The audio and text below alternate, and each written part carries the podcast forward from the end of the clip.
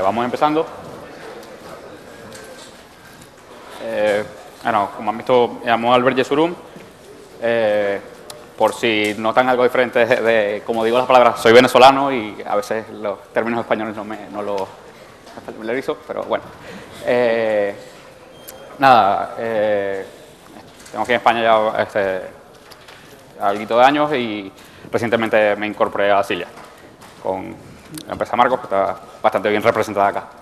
Eh, nada, vengo a hablar hoy de optimización, un poco acerca de la optimización de la aplicación, aunque como vemos es una aplicación bastante pequeña, tampoco es que la podemos optimizar mucho, ni vamos a perder mucho el tiempo tampoco haciendo cosas que no, que no, no son necesarias.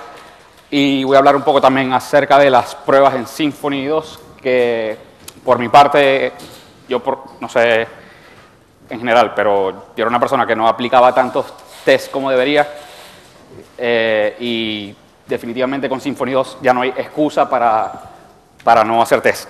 Es, te ponen súper, súper fácil. Así que voy a, hablar, un poco de eso también. Eh, como en todas las charlas tenemos aquí los patrocinadores. Eh, y voy a empezar hablando acerca de la optimización de la aplicación. Como ya los han comentado en toda la, en to, en durante toda la charla, Symfony 2 es rápido. De hecho, muy, muy rápido. Eh, esto, en parte, eh, está basado en que está construido, en, está construido sobre buenas prácticas. Buenas prácticas como la inyección de dependencias, que, que permite que, no como en Symfony 1, que se cargara todo el, el, framework, solo se cargan las clases que necesitas cuando las necesitas. No, no, no tienes un cargado de, de todas las clases, eso, eso obviamente optimiza el rendimiento del, framework. Eh, tiene un sistema de cachado correcto, este, usa el estándar HTTP para, para, hacer el cachado, también todo lo que, toda la parte que está dentro del framework, la parte de tweak, la parte de configuración, todo, todo es cachado a PHP, así que eso también ayuda un poco a la parte del rendimiento del framework.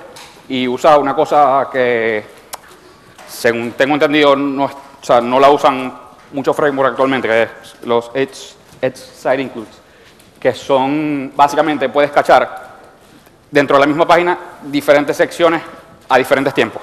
Que por ejemplo tienes un menú que, que sabes que no te cambia nunca, lo cacheas a un día, 10 días, bueno, 10 días no, pero lo cacheas a un día porque sabes que no te va a cambiar el menú general, generalmente.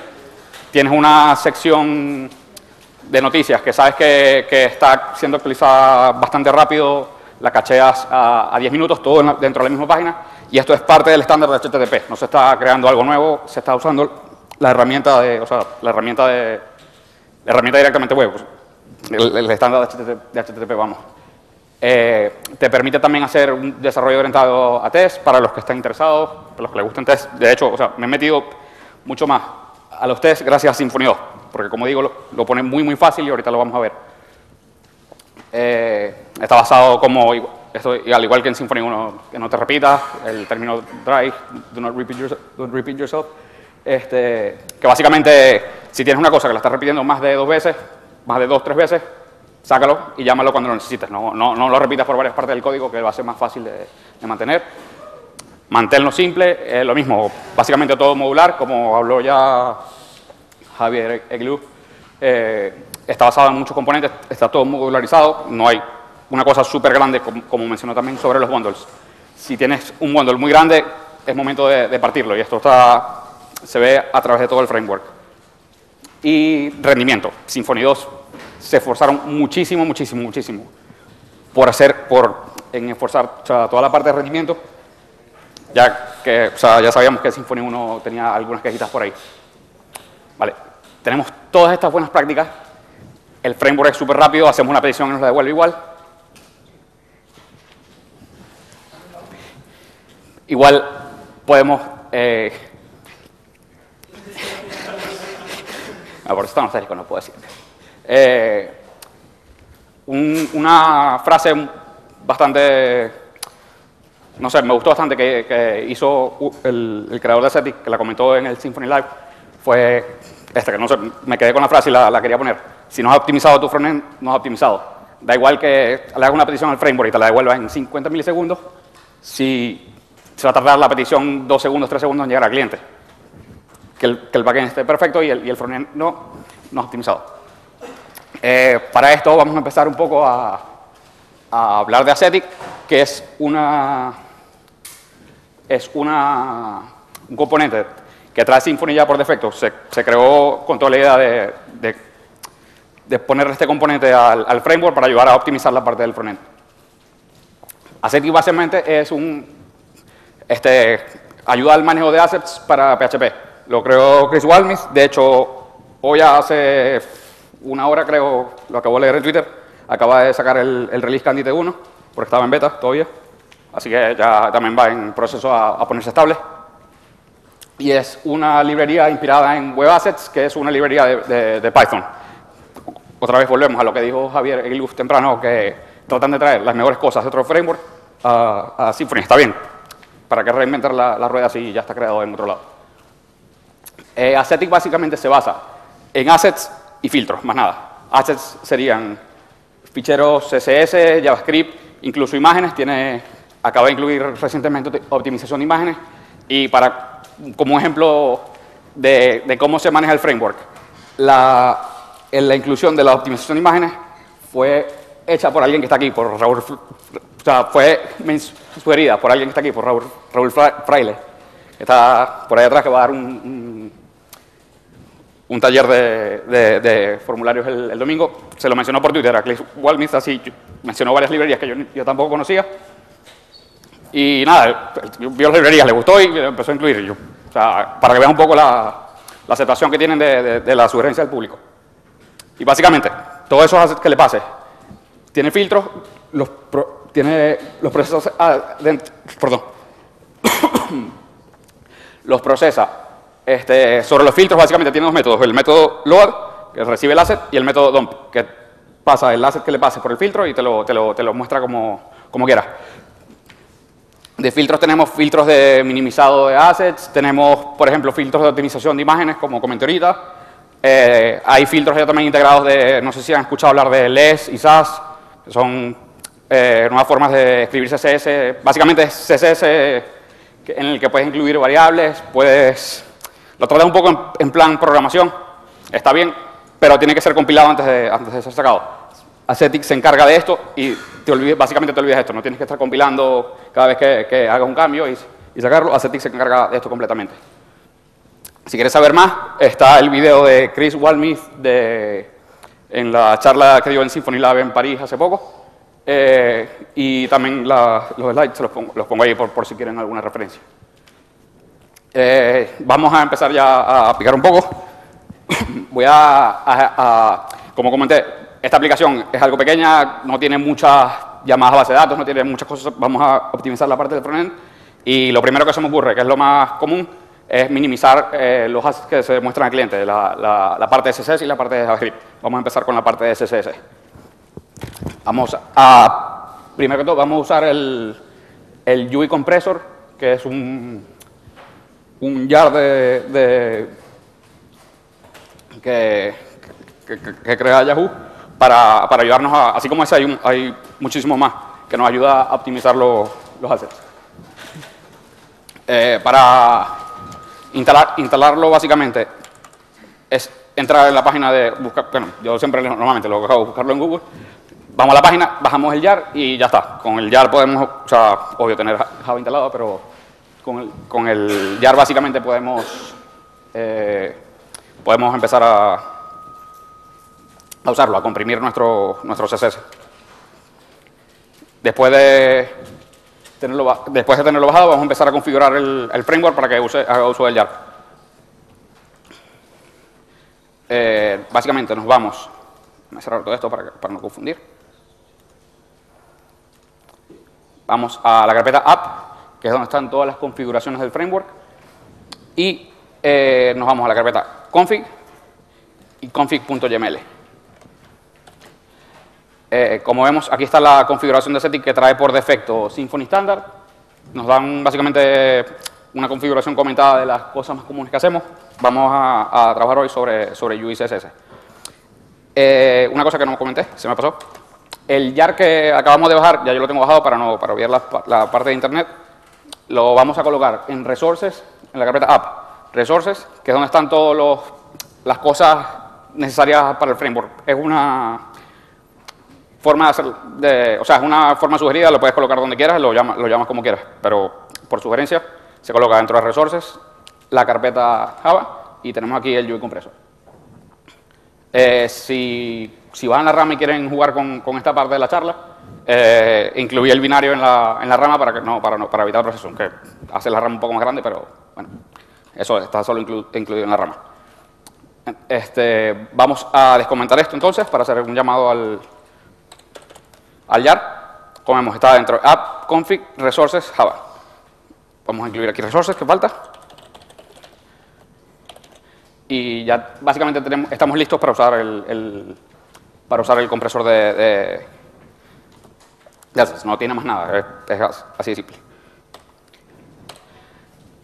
Después de configurarlo, obviamente tenemos que hacer un cambio en los templates donde se llaman a, donde se llaman a, las, a las hojas de estilo. Así que lo iré, vamos a buscarlo. Como ya comentó, bueno, como vienen comentando Javier Gluz y, Marcos, eh, la aplicación usa una herencia de, tres niveles, que para recordarla tenemos la, el primer nivel en, perdón, tenemos el primer nivel en Resources, Views y Base, aquí está la, la, carpeta base, la, el template base, perdón. Ese template es extendido a su vez por, en, dentro de nuestro bundle dentro de Symfony Bundle, igual por resources, views y los dos layouts, y a su vez extendido ya por cualquier plantilla que tengamos adentro. Así que si abrimos los layouts, vemos que ya empiezan con el header, no hay nada de información aquí de, los CSS, así que tiene que estar en, el, en la base. Vamos a abrir la base y nos encontramos aquí con la llamada a los tres assets que hace la, que hace la, que hace la aplicación. Esta parte es una de las cosas que me gusta. Hacen súper fácil el uso, es solo cambiar dos o tres cositas dentro de la, dentro del template y hacemos el uso de, compresión de assets sin, básicamente sin preocuparnos, porque hacemos cambios, hacemos lo que sea y Symfony se encarga de, comprimir nuestro, nuestros assets ya a futuro, no, no tenemos que tocar mucho. Eh, primero vamos a introducir una etiqueta nueva de, de Twig, que es especialmente creada para, para eh, que se llama Style Sheets y las cerramos.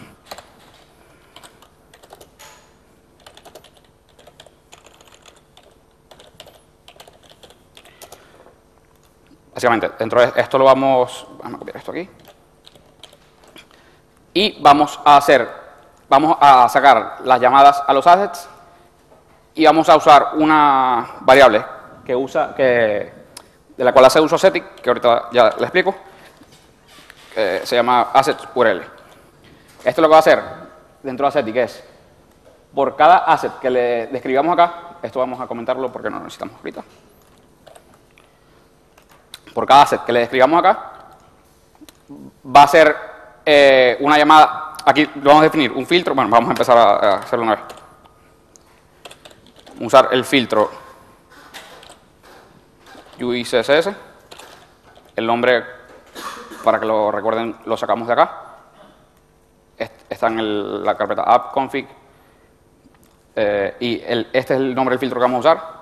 Lo colocamos aquí, ya usamos este filtro y por cada asset que definamos acá, que lo vamos a definir en un momento, va a ejecutar esta línea de, de HTML y, va a ejecutar el filtro sobre, sobre va, básicamente a hacer el load de cada asset que, le, que invoquemos y va a hacer el, va, nos va a botar el asset básicamente donde está el, la, la, variable asset URL.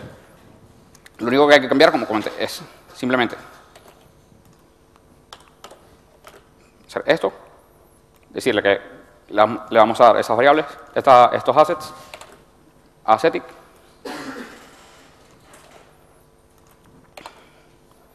y está. Una cosa que se me olvidó comentar. Vamos a aprender aquí No tengo la...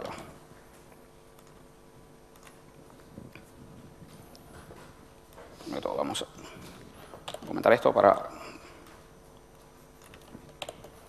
Vamos a cargar primero la aplicación sin usar los assets.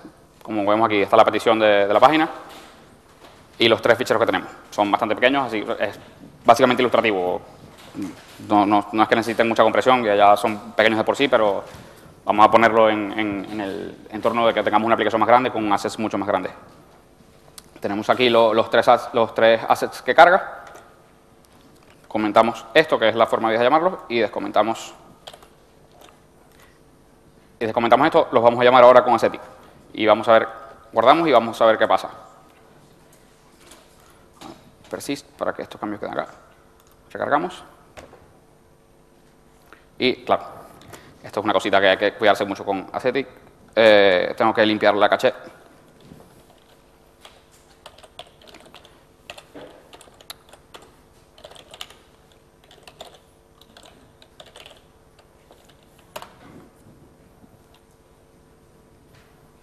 Vale. Y debería cargar.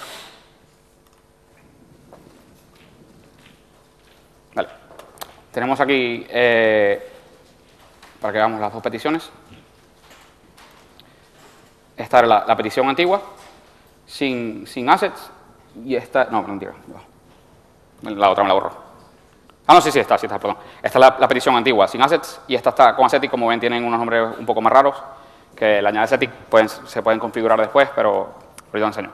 Aquí está un CSS normal, para mostrar aquí otro, el, el, el que usamos para la aplicación. Y esta, esta, fue la primera petición que hicimos. La segunda petición está el mismo código de la aplicación, comprimido. No tenemos que preocuparnos por nada, le disminuye el tamaño bastante grande de la, de la aplicación y no lo hace solo. No, simplemente con cambiar esas líneas de código ya nos despreocupamos. Vamos a empezar a jugar ahora un poco con, con a ver qué, qué, qué funcionalidades tiene. Eh, una cosa, vamos a olvidarnos de este código acá, que está de más. Una de las cosas que puede surgir es que, claro, tienes Ascetic, estás comprimiendo tus assets, pero te llama tu cliente y te dice, no, que esto no lo quiero en azul, que lo quiero en rojo.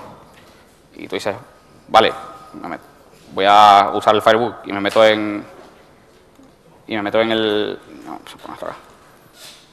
Y me meto en el CSS de la aplicación y vale, voy a editar, voy a buscar el, el, el, azul. Vete a saber tú dónde está aquí el azul. Básicamente tenemos un modo de bug bastante simple, que es simplemente le colocas un, un signo de interrogación al filtro delante y ya nos carga el nos carga de nuevo la, la caché.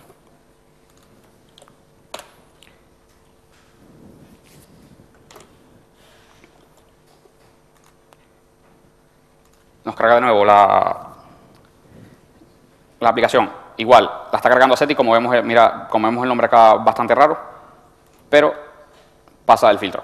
El filtro no se ejecuta, tenemos la aplicación ahí normal. Sirve bastante para, para, para llevar a lugar, y más que todo cuando tienes varios filtros, cuando usas filtros como, como o, o Compass, que, que básicamente quieres ver, el, la, quieres ver el, el, asset en sí, sin el, sin el filtro, y tienes, cargas varios filtros, eh, es una forma bastante, bastante buena de jugar.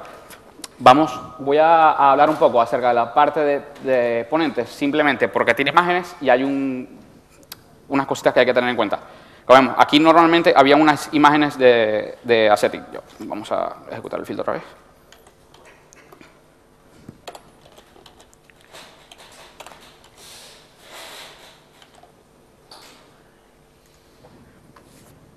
Aquí hay unas imágenes de Twitter y de, y de LinkedIn que no me las carga, me debería estar mostrando. Ah, vale, que lo tengo aquí en todo.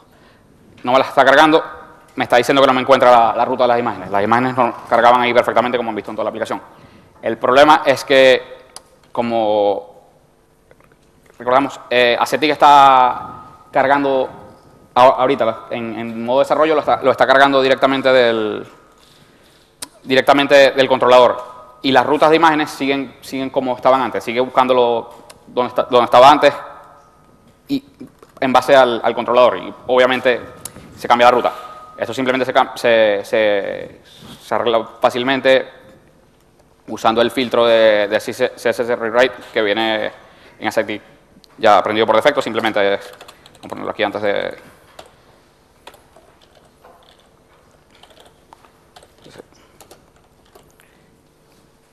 y nos olvidamos de esto. Es otro, básicamente otro filtro que te... Ah, esto. Vale, ya va. Déjame hacer una cosa.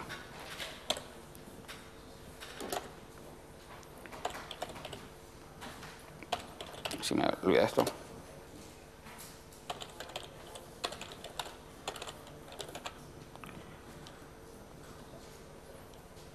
Vale. Ya creo que no me toque, me toque olvidar la parte de esta parte. Y básicamente carga las imágenes. Ese filtro reescribe la- las rutas dentro del, dentro del fichero CSS. Eh, otras opciones que tenemos también por Ascetic, le podemos decir, el, si no queremos el nombre, el nombre ese raro que nos pone, le podemos decir el nombre raro, la, el nombre de, que queremos que nos, que, nos, que nos vote. Por ejemplo, que, nos ponga en la carpeta CSS.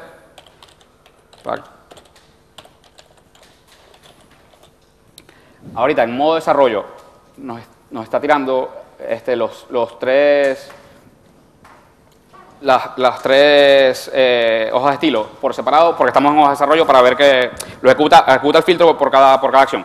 Normalmente la idea es tener un solo fichero para evitar esto de, la- de las bajadas concurrentes de, que mientras, dos o tres ficheros están bajando, tienes que esperar, tienes que esperar lo siguiente. Básicamente, metemos todo dentro de un solo fichero CSS, lo cargamos una vez, está comprimido y ya queda cachado para, para el resto de las páginas. Si queremos más ficheros pequeños, podemos hacerlo, pero nada, lo, lo listan como buena práctica tener la mayor parte de- del CSS cachado en un solo, en un solo fichero comprimido. Eh, nada, aquí le cambiamos el output y otra vez con la caché. Esto, estoy haciendo algo mal acá porque normalmente no normalmente no tengo que hacer esto. Tengo algo mal configurado aquí.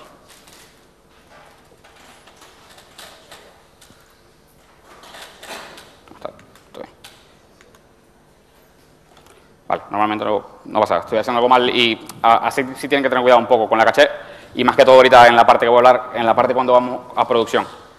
Ahorita, Ascetic lo que está haciendo es chequear en el... uh, ah.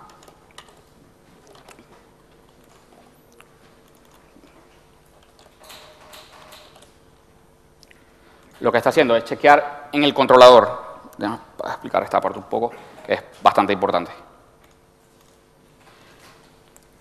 Estamos cargando, la, como estamos en modo de, desarrollado, de desarrollo, estamos cargando el config.dev y está usando el controlador para chequear si el asset ha cambiado. Si, ha- si, ha- si el asset no ha cambiado, carga el mismo de la caché. Si cambió, vuelve a ejecutar el filtro. Esto en modo de producción genera un poco de pérdida de rendimiento porque tenemos, si, si cambias el asset, tienes que ejecu- ejecutar el, filtro, el filtro otra vez, no es la idea. Y, que esté chequeando y chequeando y chequeando. El, controlador no es la idea. Si tenemos assets estáticos, ¿para qué necesitamos eso? Por eso es que en modo de desarrollo está, en modo de producción, perdón, está como false y tenemos que ejecutar un comando para cuando tengamos ya todas todo las hojas estilo listas, las, básicamente las, hacemos un dump a producción, las botamos a producción.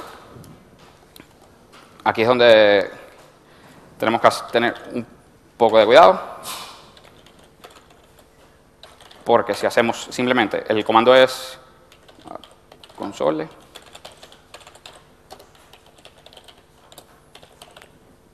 Si hacemos simplemente la static dump, vamos a ver acá que, está, que las está botando en modo, desarrollo, en modo de desarrollo y en modo de, de bugue on.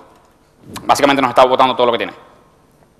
Eh, para, para hacerlo ya a, nivel de, modo de, en, nivel de producción, perdón que me estoy confundiendo un poco.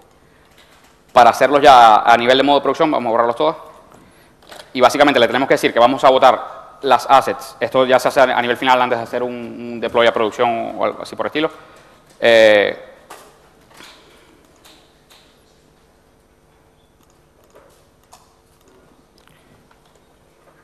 básicamente tenemos que ejecutar el mismo comando.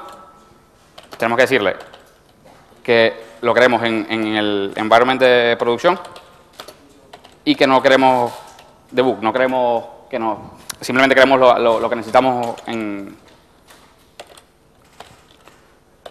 en producción. Vale, no, no- no dice, en modo producción, eh, debug mode soft y no me dio la set.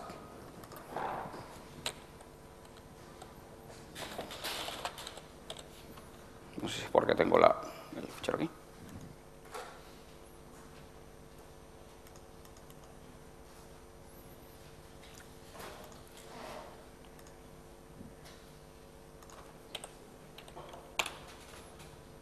No está dando la ¿por qué? Vale. Otra vez. En producción ya sí hay que tener un poco más cuidado. Che, clear.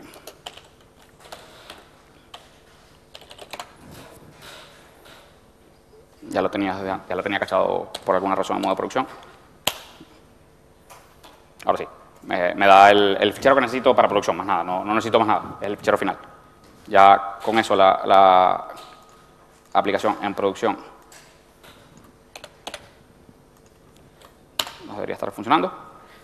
Y como ves, solamente carga el fichero all, que tiene una combinación de los tres ficheros que teníamos antes.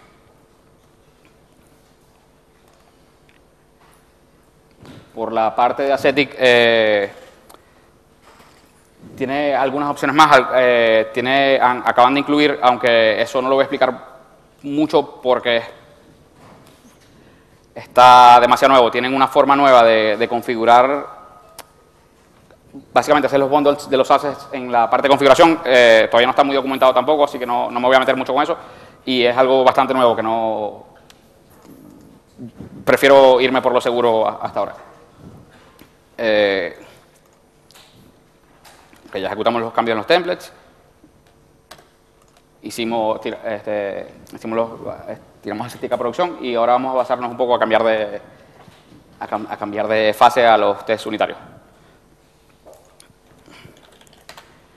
Eh, como comenté, yo no es que soy un gran experto en testing, pero sí me estoy poniendo mucho más ya con, con Symfony 2. Como dije, lo pone muy fácil. La aplicación por defecto viene ya, este, chequea todas las rutas. Vamos, vamos a explicar primero la parte donde guarda los tests, eh, donde guarda los tests Symfony. Básicamente en tu, carpeta source, en tu carpeta SRC, que es donde tienes todo el código de tu aplicación, eh, hay una carpeta test que Symfony chequea cuando corres el, el comando de, de PHP de Unit. Básicamente, dentro de esa carpeta, todo lo que quieras hacer test de tu bundle, lo replicas adentro. Voy a trabajar sobre un test unitario y un test funcional, que también es una, una de las cosas buenas que tiene Symfony. Puedes testear, puedes imitar una, una petición y, ver qué respuestas obtienes del framework sin tener que ejecutarlo en un navegador. Tiene como un, sistema, un sistema interno de, que te navega por dentro de la aplicación. Eh, voy a ejecutar el primer test. Hay dos tests incompletos que los dejé ahí. El comando sería php unit, c y app. Este comando lo que lee, lee el, este fichero de php unit que está acá y ya viene preconfigurado por Symfony para, para, leerte todos los tests que tengas en, en los, en los bundles. Si le ejecutamos, me va a dar dos tests incompletos, que son dos tests que tengo acá que no, no tengo ejecutados. Vamos a empezar con un, con un test unitario. Vamos a testear el validador que, que, que, creó Javier, que creó Javier de, que, estábamos hablando de la letra de, del, de un código para policías, vamos a, a testearlo a ver si, si, sirve. Vamos a ejecutar, no sé si están, si muchas están familiarizados con, con testear en PHP Unit o no, espero que mayoría, no sé, no sé no quiero, no quiero hacer generalización. Vale, yo, yo es que hace, hace, hace bastante, bastante poco, vamos, que no, tampoco es que tengo mucho tiempo, o sea, digo, hace, hace un año no, ni, ni, ni, testeaba, o sea, si funcionaba, testeaba algo que no funcionaba para que no volviera a fallar, pero hasta ahí, vamos, y me estoy poniendo un poco que, a, a testear un poco más. Este, vamos a probar que está corriendo el, que está corriendo bien los tests, que está corriendo bien el, el entorno de test, perdón. Creamos un test que obvio que va a pasar según dice ser true, deberíamos tener... ¿Qué tenemos aquí? Ah, vale.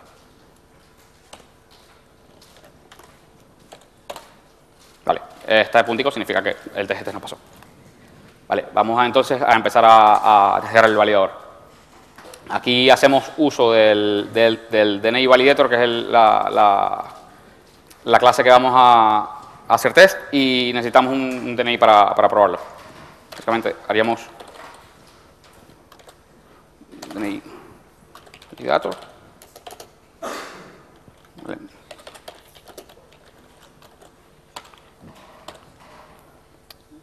Le decimos eh, que si le pasamos, vamos a abrir la, la clase, la clase que vamos a testar, que estaría aquí en el validador. Vamos a testear esta clase. Básicamente vamos a, vamos a, a testear el, método público, que a ver si, la, si, el, si, un, si un DNI que le pasamos es válido. Así no tenemos que estar en el formulario metiendo, metiendo las cosas de cada rato a ver si, si sirve o no la clase.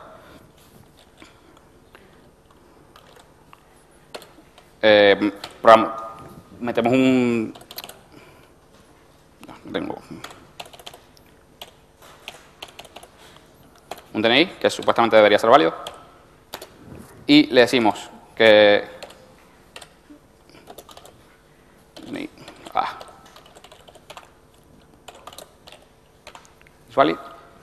Y si vemos en la clase, necesita el, el- el valor, perdón, aquí me... El valor es el DNI como primer parámetro. Y de segundo parámetro,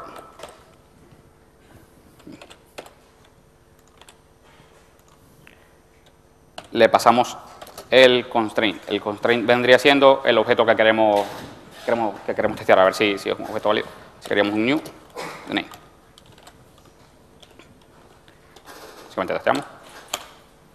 Y sigue pasando, sí que está bien. Si le pasamos uno falso, debería fallar. No falla. Vale. Eh, si están, básicamente esto es leerse la, la documentación de PHP Unit, pero o sea, no, no- no estamos hablando de cómo usar PHP Unit, sino cómo, cómo nos permite Symfony hacer test bastante, bastante sencillo. O sea, nos ponen súper fácil, como comento.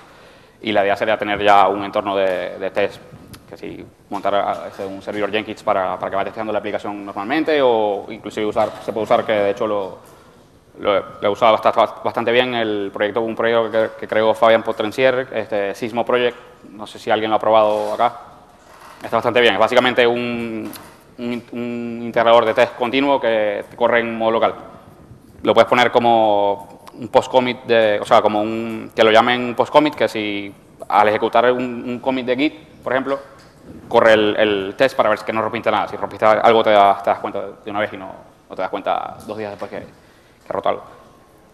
Eh, y, como, y por último vamos a usar la parte de, de test funcional, que básicamente, como comenté, nos permite navegar a través de la aplicación de Symfony sin tener que usar la, interfaz web. Nos permite navegar ah, dentro del framework, pero bueno, básicamente para navegar lo primero que necesitamos es un cliente. Vamos a decir is client. Tenemos el cliente. Necesitamos un modo de navegar que es eh, un objeto que se llama, bueno, normalmente lo usan en la documentación como, como el crawler, como el objeto que va navegando sobre la aplicación. Y le decimos que el cliente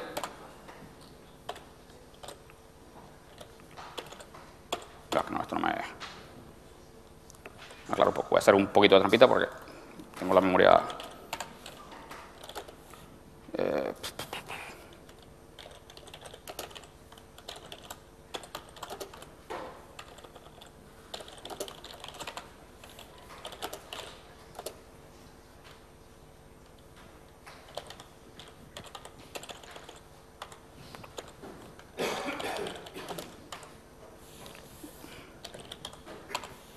Vale, voy a hacer un poquito para verlo de vuelta. Vale. Tenemos básicamente el, el cliente pide el request, va a pedir un, request get.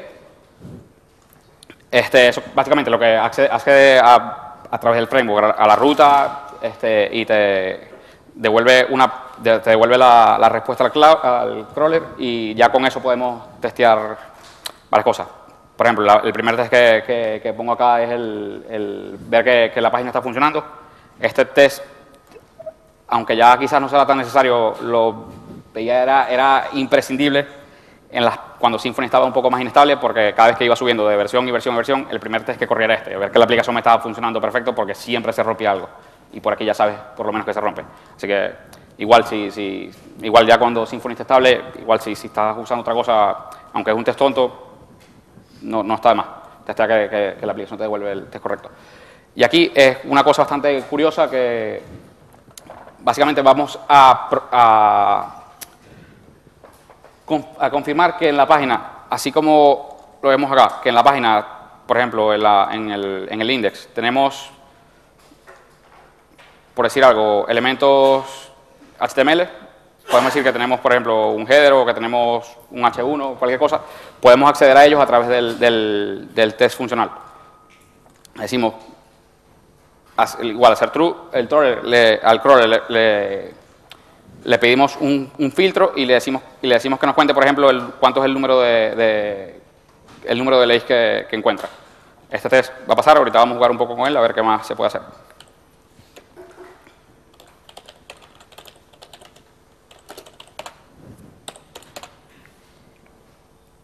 Cuento, nos, nos pasa todos los test y dice que la sí, que la, este fue el del DNI, que la aplicación carga y que encontró más de 20 LI en la, en la aplicación. Podemos, por ejemplo, si, este, si tenemos... Bueno, aquí quiero hacer un, un pequeño llamado de atención también. Nuestra aplicación depende mucho de base de datos. Mañana voy a mencionar un bundle que básicamente nos crea fixtures en, en una base de datos temporal para hacer los tests. Estamos testeando sobre la, base de datos que tenemos ahorita, que normalmente no es lo correcto. Deberíamos crear datos de prueba que son fijos, que no sabemos que no van a cambiar, probar sobre esos datos y borrar la base de datos y hacerlo lo más rápido posible.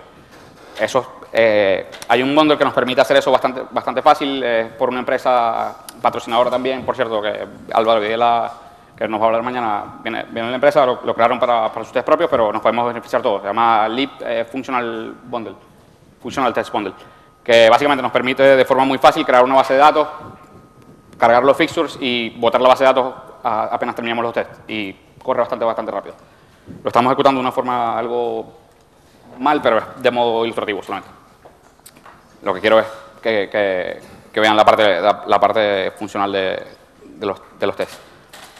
Aquí tenemos otras cositas también bastante curiosas, como por ejemplo, si quiero chequear que, que tengo un H2 que incluye el 2 de julio, por alguna forma u otra, o no sé, se puede, se puede jugar con este tipo de cosas. Le puedo decir que en un, este es un H2, creo, ¿verdad? Sí, un H2. Que incluye, vale.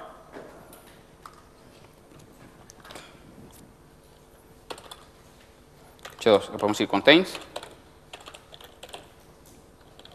Y le damos dos, damos el valor que, queremos, que estamos esperando.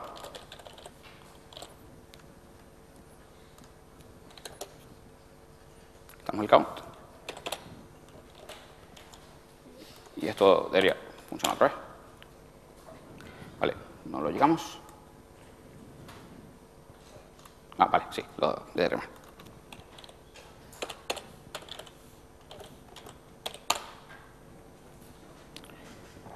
Esto es algo por aquí.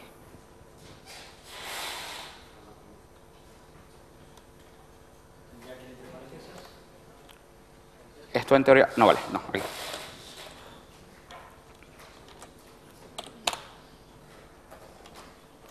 En teoría va en, entre comillas. Pero creo que estoy usando aquí la... Vale, está en la documentación. Estoy usando algo aquí mal, que no sé qué es. Lo puedo buscar previamente o no sé, cómo quieran. Voy a enseñar también la... Bueno, vale, lo busco, que es lo que normalmente haría si estuviera solo en mi casa. Les enseño un poco también la, parte de la documentación de Symfony 2. No, no. Claro, justo cuando lo voy a enseñar no funciona internet. Siempre pasa.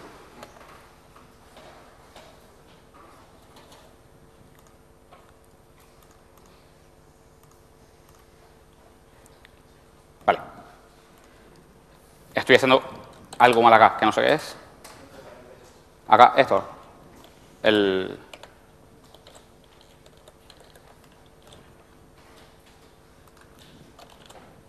Sí, ahora sí, sí, tiene, tiene sentido. No, me está sacando algo que no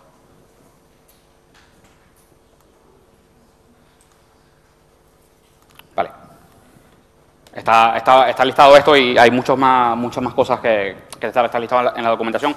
Incluso puedes testear sobre, que es bastante también interesante, aunque todavía no lo he hecho, puedes testear, puedes, tienes acceso en los tests a la barra de depuración, que por alguna forma u otra,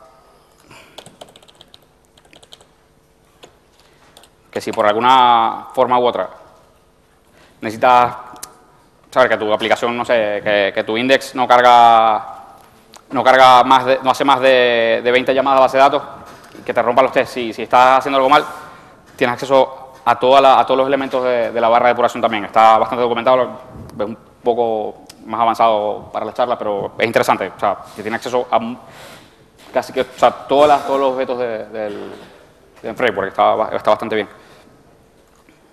Eh, vale, con esto, no sé si estoy corto tiempo o no, si, si finalice la charla a tiempo. Vale, eh, nos quedan cinco minutos para, para preguntas si queréis, porque no, ya no tengo más que hablar.